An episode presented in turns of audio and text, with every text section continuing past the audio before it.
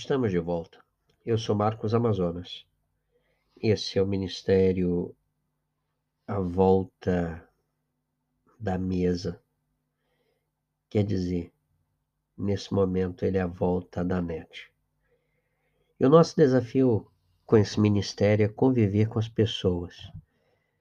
E o, o grande sonho é conviver com as pessoas na partilha de uma refeição por enquanto não está sendo possível, mas em breve, quem saiba, né? O podcast de hoje tem como tema Jairo. Ele era um homem religioso, temente a Deus.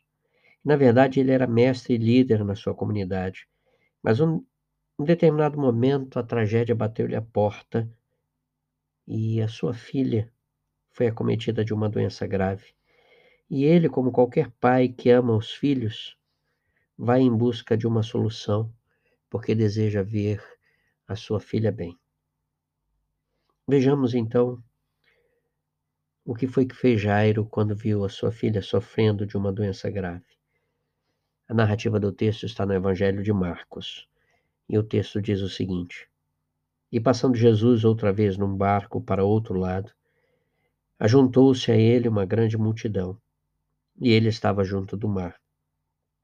E eis que chegou um dos principais da sinagoga, por nome Jairo, e, vendo-o, prostrou-se aos seus pés e rogava-lhe muito, dizendo: Minha filha está à morte.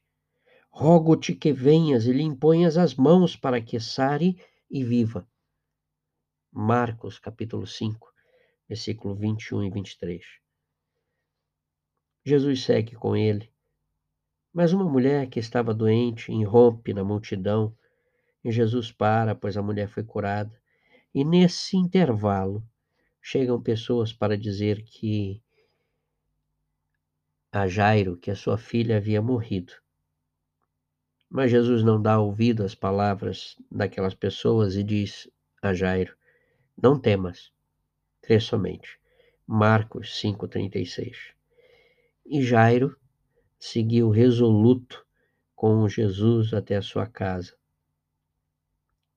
Chegando lá, Jesus também chamou a esposa de Jairo, juntamente com Pedro, Tiago e João, para irem até o quarto da menina, e lá o Senhor restaurou-lhe a vida.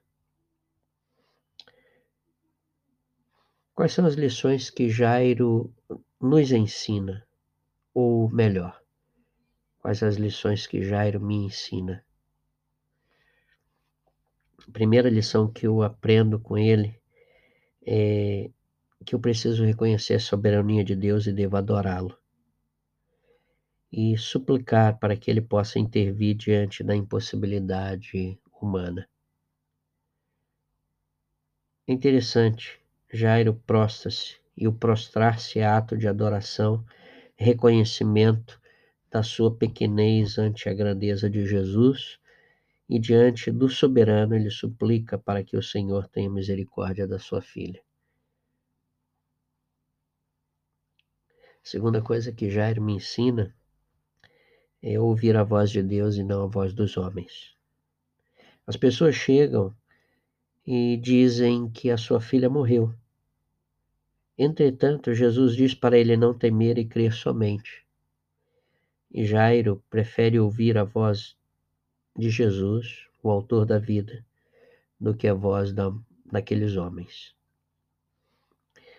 Por último, Jairo me ensina que há momentos que só posso contar com Deus.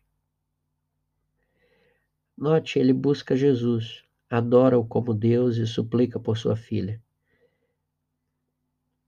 Jairo tinha consciência que os médicos não resolveriam seu problema. Ele percebeu que a resposta para o seu dilema estava em Deus e foi até o Senhor para que o Senhor interviesse. Ele suplicou, prostrou-se, pedindo, clamando por misericórdia, pedindo para que Jesus curasse a sua filha. E Deus atendeu o seu pedido. Como é que eu posso aplicar essas lições de Jairo na minha vida quando eu estiver enfrentando as adversidades ou a pior das adversidades. Primeira coisa é que eu devo buscar a Deus e devo adorá-lo. A segunda coisa é que eu preciso confiar em Deus e na Sua palavra. Terceiro, eu preciso saber que eu posso sempre contar com Deus. E tu também. Esse é o ministério à volta da mesa. O nosso desafio é conviver Cristo com as pessoas na partilha de uma refeição.